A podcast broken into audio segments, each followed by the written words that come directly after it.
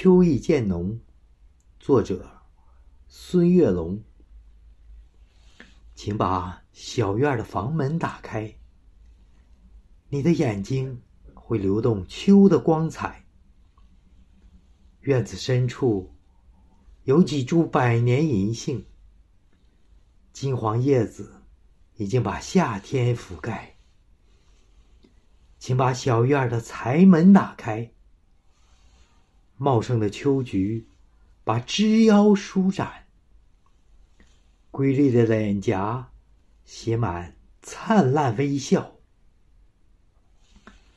妖娆花瓣儿赠予大地尘缘。